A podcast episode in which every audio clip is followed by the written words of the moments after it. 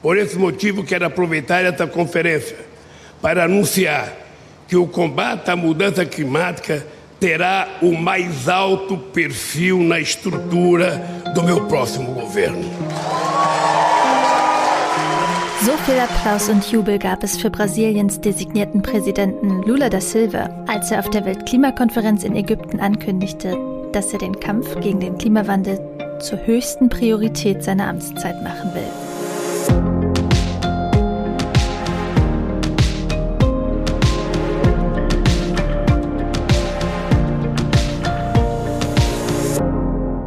Damit herzlich willkommen zu einem neuen Klima-Update. Wir sprechen heute wie jede Woche über die drei wichtigsten Klimanachrichten. Mein Name ist Susanne Schwarz. Ich bin Redakteurin bei der Taz und ich spreche heute mit meiner Kollegin Verena Kern, Chefredakteurin von Klimareporter. Hi Verena. Hey Susanne. Wir sprechen heute schon mal über die Weltklimakonferenz COP27 in Ägypten. Unter anderem, weil du ja gerade vor Ort bist, Susanne. Mhm. Aber wir haben uns einen Twist überlegt, nämlich wir sprechen nicht über die Verhandlungen selbst. Deren Ergebnisse kennen wir jetzt ja auch noch gar nicht. Wir nehmen den Podcast ja immer schon am Donnerstag auf. Offiziell soll ja am Freitagabend Schluss sein. Aber danach sieht es gerade nicht aus, oder? Nee, darauf tippe ich auch gerade dich. Also es ist noch wahnsinnig viel offen in den Verhandlungen. Ähm, das würde mich wundern, wenn man das alles bis morgen klären könnte. Aber wir nehmen das mal zum Anlass, um auf das Randgeschehen zu gucken rund um die Klimakonferenz. Äh, und zwar speziell auf die guten Nachrichten. Ja, Nämlich abseits vom Verhandlungsparkett gab es auch einige Entwicklungen. Das ist ja immer so bei den Weltklimakonferenzen, dass da alle möglichen Regierungsprojekte, Klimastudien und so weiter parallel vorgestellt werden. Vielleicht um den Verhandlungen mehr Schwung zu geben, aber sicher auch, weil man weiß, dass Medien gerade sehr offen für Klimathemen sind. Und es war diesmal auch nicht anders. Genau, und wir beginnen damit, dass wir hier auf der COP seit Mittwoch quasi äh, Starbesuch haben. Also äh, man sieht immer mal, wie sich so Menschentrauben bilden und alle jubeln und sich drängeln und strecken, um es zu sehen. Äh, und zwar Lula, also den designierten Präsidenten von Brasilien äh, und ehemaligen Präsidenten von Brasilien. Also er hat ja schon mal regiert. Auf jeden Fall ist es hier echt so eine ja, Rockstar-Atmosphäre. Also solche Empfänge kriegen nicht viele PolitikerInnen hier vor Ort. Äh, Lula eben schon. Und es hat sicher auch mit ihm zu tun, also mit ihm selbst, aber vor allem auch mit seinem hier nicht sehr geliebten Vorgänger Bolsonaro. Ähm, hier sind ja naturgemäß sehr viele Ökos, die natürlich sehr unglücklich waren, dass Bolsonaros Brasilien A in den Klimaverhandlungen blockiert und B den Amazonasregenwald in Wahnsinnstempo abholzt, ähm, die Umweltbudgets gekürzt hat, äh, zum Landgrabbing von indigenen Waldgebieten sogar aufgerufen hat. Ähm. Genau, und das hat dazu geführt, dass der Wald in keinem guten Zustand ist, um es vorsichtig auszudrücken. Lula hat jetzt die Rettung des Amazonas versprochen. Das kam auch in seinem Statement vor, das wir am Anfang vom Podcast gehört haben. Also deshalb, das ist eine echt gute Nachricht, dass er in den Kosmos der Klimaverhandlungen eintritt. Ich will aber kurz noch auf den Zustand des Regenwalds eingehen. Der gilt ja als die grüne Lunge der Erde, ist also für das Weltklima von großer Bedeutung. Und was mir auch wichtig ist, es geht auch um den Wasserhaushalt der ganzen Region und damit um die Lebensgrundlagen sehr vieler Menschen. Aber es häufen sich leider die Studien, die zu dem Ergebnis kommen, mittlerweile werden in Teilen des Waldes mehr Emissionen freigesetzt, als Kohlenstoff gebunden wird. Und dieser Trend könnte sich verselbstständigen, also Bäume verdunsten Wasser, das dann wieder herunterregnet, fehlen Bäume, fehlt auch Regen und die Region trocknet aus. Und das schwächt natürlich die Bäume, die noch da sind. Naja, und um das zu verhindern, das ist natürlich extrem wichtig. Lass uns mal gucken, was Lula so vorhat, also was man bisher weiß. Hier im Klima-Update wurde ja auch schon mal über ihn gesprochen, glaube ich, vor ein paar Wochen. Ja, genau. Aber seitdem hat sich halt noch mal einiges getan. Auf der COP hat Lula bei einer Rede gesagt, Brasilien ist zurück. Ähm, und er hat auch schon angeboten, dass die Klimakonferenz im Jahr 2025 in Brasilien stattfinden kann, und zwar in der Amazonasregion. Und dann kommt er jetzt sozusagen mit einem ja, Deal im Gepäck nach Sharm el-Sheikh. Ähm, Brasilien hat sich jetzt gerade mit Indonesien und der Demokratischen Republik Kongo zusammengeschlossen zu etwas, was jetzt schon ab und zu als Regenwald-OPEC bezeichnet wird.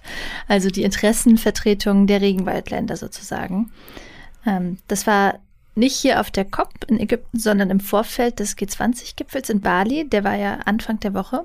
Und Lula hat schon angekündigt, er will da alle anderen Amazonasländer auch noch dazu holen. Ähm, und da zeigt sich, auf welche Strategie Lula hier in den Klimaverhandlungen setzen wird, also sobald er dann richtig im Amt ist. Er will, dass die Industrieländer Geld dafür zahlen, dass Brasilien weniger abholzt.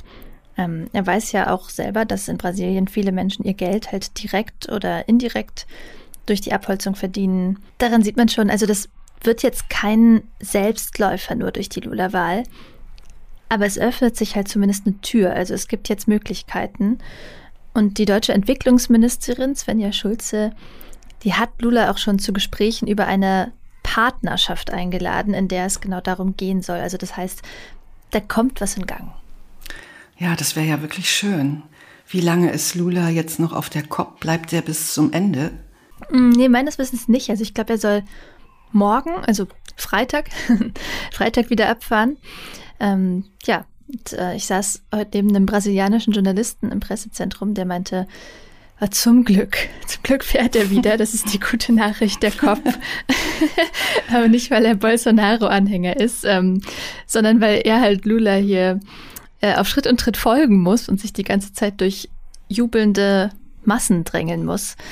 Also insofern nochmal Lula wurde hier mit sehr viel Freude empfangen in Sharm el-Sheikh und äh, man darf hoffen, dass das nicht ganz grundlos ist. Kommen wir zu unserem zweiten Thema. Das ist wieder eine gute Nachricht.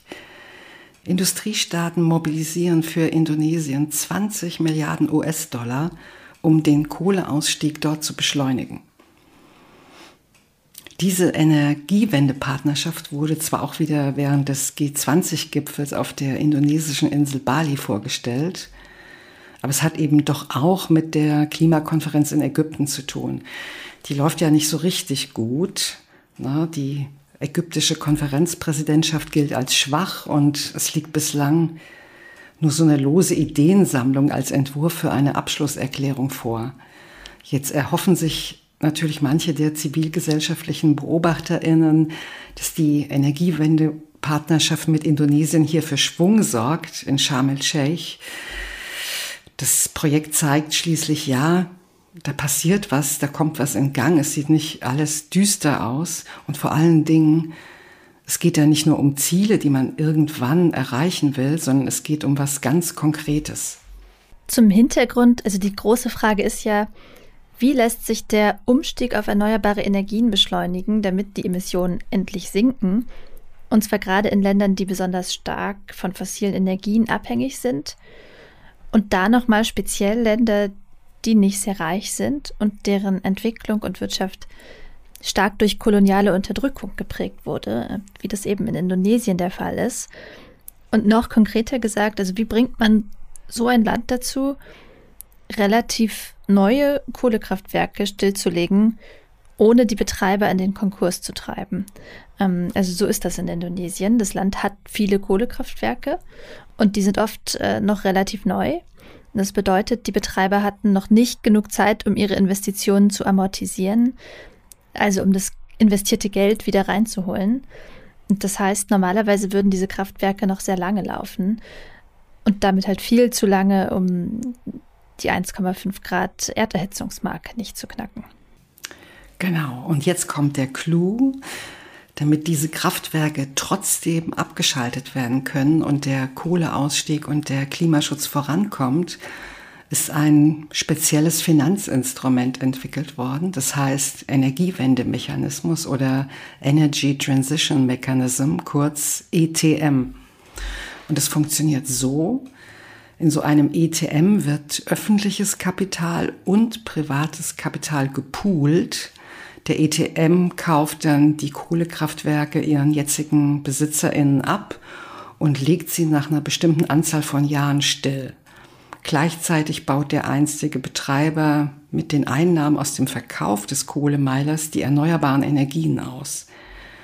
Wenn ihr das noch genauer wissen wollt, dann schaut euch mal den Text unseres Kollegen Christian Mihatsch zu der Energiewendepartnerschaft mit Indonesien an. Da stehen noch mehr Einzelheiten drin. Und der Text ist in den Show Notes verlinkt und ich empfehle den ganz besonders. genau, schaut mal bei Klimareporter vorbei. Vielleicht soweit noch. Ähm, ausgehandelt wurde die Partnerschaft von den USA und Japan und Indonesien natürlich. Ähm, und es beteiligen sich aber noch mehrere andere Industriestaaten, darunter auch Deutschland. Insgesamt sollen halt, äh, du hast glaube ich schon gesagt, 20 Milliarden US-Dollar mobilisiert werden.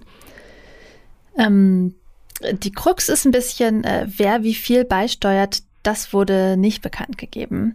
Ähm, man kann aber annehmen, aus dem Wissen darüber, wie solche ETMs sonst aufgebaut sind, äh, dass der deutsche Anteil so um die 1,2 Milliarden Euro liegen wird.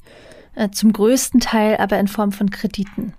Also die Idee ist, das muss man dazu sagen, dass Deutschland und die anderen Industrieländer in einigen Jahren halt einen Teil von ihrem Geld zurückbekommen. Also das ist nicht einfach geschenkt. Ja, aber fürs Klima ist schon einiges gewonnen. Bis zum Jahr 2060 werden insgesamt zwei Milliarden Tonnen CO2-Emissionen verhindert. Und die Emissionen des indonesischen Stromsektors erreichen bereits 2030 ihren Höhepunkt und nicht erst 2037. Und sie fallen schon 2050 auf Null und nicht erst 2060, wie es bislang geplant war. Das waren jetzt sehr viele Zahlen, aber man muss schon sagen, das ist wirklich beeindruckend. Was man auch sagen muss, das bedeutet natürlich jetzt nicht, dass Indonesien plötzlich zum grünen Musterland wird. Mehr als die Hälfte aller Emissionen des Landes stammt nämlich aus der Rodung von Wäldern und der Trockenlegung von Feuchtgebieten. Und diese Emissionen, die bleiben durch das Programm eben unangetastet. Ja, und genauso wie die indonesischen Kohleexporte, die sind auch ganz erheblich. Das Land ist nämlich mittlerweile der mit Abstand größte Exporteur von Kohle weltweit. Wie sich das weiterentwickeln wird, das wird man dann sehen. Hm. Ja, also die neue Energiewendepartnerschaft mit Indonesien, die ist ein, ein Fortschritt. Und ein ähnliches Programm gibt es auch schon mit Südafrika. Also das wurde letztes Jahr auf der Weltklimakonferenz in Glasgow vorgestellt. Derzeit laufen Verhandlungen mit Vietnam, mit Indien und Senegal. Ähm, da soll es also wahrscheinlich ebenfalls solche sogenannten Just Transition Energy Partnerships geben ja, um die weltweite Energiewende zu beschleunigen. Und das sind schon ganz gute Nachrichten. Ja, und es ist sogar ziemlich sicher. Also das Abkommen, da das Programm mit Vietnam, soweit ich weiß, ist äh, kurz vor Abschluss, also wahrscheinlich sogar noch in diesem Jahr. Also das wird wirklich kommen. Naja, also das passt sehr gut zu unserem dritten Thema. Da geht es um die globale Energiewende. Da gibt es eine neue Studie und die zeichnet ein wirklich ausgesprochen optimistisches Bild. Die Studie stammt von dem gemeinnützigen britischen Think Tank Energy and Climate Intelligence Unit. Und darin wird analysiert, wie es bei den vier größten Treibhausgasemittenten der Welt in Sachen Energiewende steht, nämlich China, die USA, Indien und auch die EU. Ja, die Studie untersucht, wie es mit der Umsetzung der Klimapolitik aussieht, also welche wirtschaftlichen Trends sich abzeichnen und was die Unternehmen der Länder so planen. Und das Ergebnis war, mindestens drei dieser Big Four, äh, wie es in der Studie heißt, könnten durchaus schnellere Fortschritte auf dem Weg zu einer sauberen Energiewirtschaft machen und damit auch zu sinkenden Emissionen als sie es sich in ihren nationalen Klimazielen vorgenommen haben. Und darüber haben wir hier natürlich auch schon gesprochen. Die nationalen Klimaziele, die die Länder bisher bei den Vereinten Nationen eingereicht haben, die reichen lange nicht aus, um die Ziele des Paris-Abkommens zu erreichen. Genau, und dann einfach gesagt äh, ist das Ergebnis der Studie, die könnten ihre Klimaziele schneller erreichen als bislang geplant. Und die drei Emittenten, die das betrifft, sind China, Indien und die EU. Ja, Und damit nicht genug. Diese Fortschritte werden dann auch globale Auswirkungen haben. Also nicht nur, weil die Emissionen der drei dann schneller sinken, sondern auch, weil die Preise für saubere Energie dann auch für alle anderen schneller sinken. Die Studie heißt dann auch Global Momentum for Clean Transition. Also gemeint ist ein guter und günstiger Moment, dass die Entwicklung in eine positive Richtung läuft. Gucken wir uns mal kurz an, wo, woran die AnalystInnen ihren Optimismus festmachen. Das ist zum Beispiel, wie schnell der Ausbau von Wind- und Solarenergie mittlerweile läuft. Bleibt es bei dem Tempo, so sagt die Studie, dann würde der Anteil von Wind und Sonne im globalen Strommix im Jahr 2030 bei 40 Prozent liegen. Heute sind es erst 10 Prozent. Und noch ein Beispiel. Elektrofahrzeuge machen heute schon 9 Prozent der Neuwagen aus. Bei neuen Bussen ist es sogar die Hälfte. Damit wird der Analyse zufolge bereits mehr als eine Million Barrel Öl pro Tag verdrängt. Und noch ein drittes Beispiel. Fast alle neuen Investitionen in der Stromerzeugung sind mittlerweile Investitionen in saubere Energien und nicht mehr in fossile Energien. Und dazu kommt natürlich, dass auch bei anderen Elementen, die für die Energiewende wichtig sind, die Kosten immer weiter sinken, also Wärmepumpen, Batterien, auch im Bereich grüner Wasserstoff. Und sinkende Kosten bedeuten mehr Wirtschaftlichkeit und mehr Einsatz, was dann die Kosten noch weiter sinken lässt und so weiter. Hm. Ja, das ist natürlich eine Prognose für die Zukunft, aber ähm, ja, es zeigt ein bisschen, es gibt auch gute Nachrichten, sogar in der Klimapolitik. Ich kann mir vorstellen, dass das nächste Woche ein bisschen anders aussieht, wenn wir hier über die Ergebnisse des Klimagipfels sprechen, denn also ja, wie gesagt, er schleppt sich ganz schön und in Kernfragen ist noch lange kein Ergebnis in Sicht und erst recht kein ambitioniertes Ergebnis. Aber vielleicht gibt es ja auch noch die eine oder andere Überraschung. Für dieses Mal sind wir auch schon am Ende angelangt. Wenn ihr keine Folge verpassen wollt, abonniert uns in eurer Podcast-App. Wir freuen uns auch über eure Bewertungen. Und wenn ihr uns erreichen wollt, schreibt uns gerne eine Mail an klima-update.klimareporter.de. Vielen Dank außerdem an Manuel Vosswinkel, der uns diese Woche mit einer Spende unterstützt hat. Und dir, Susanne, weiter viel Erfolg in Sharm el-Sheikh. Wir sind wirklich gespannt auf deine Berichte in der Taz und die der Klimareporter-Kollegen auf Klimareporter. Danke und äh, schöne Grüße nach Berlin. Bis bald. Ja, tschüss.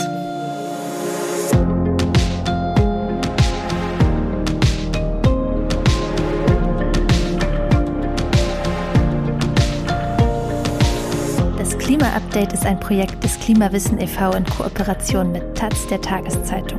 Es wird im Wechsel moderiert von Verena Kern, Sandra Kirchner, Katharina Schipkowski und Susanne Schwarz. Unser Produzent ist Christian Eichler.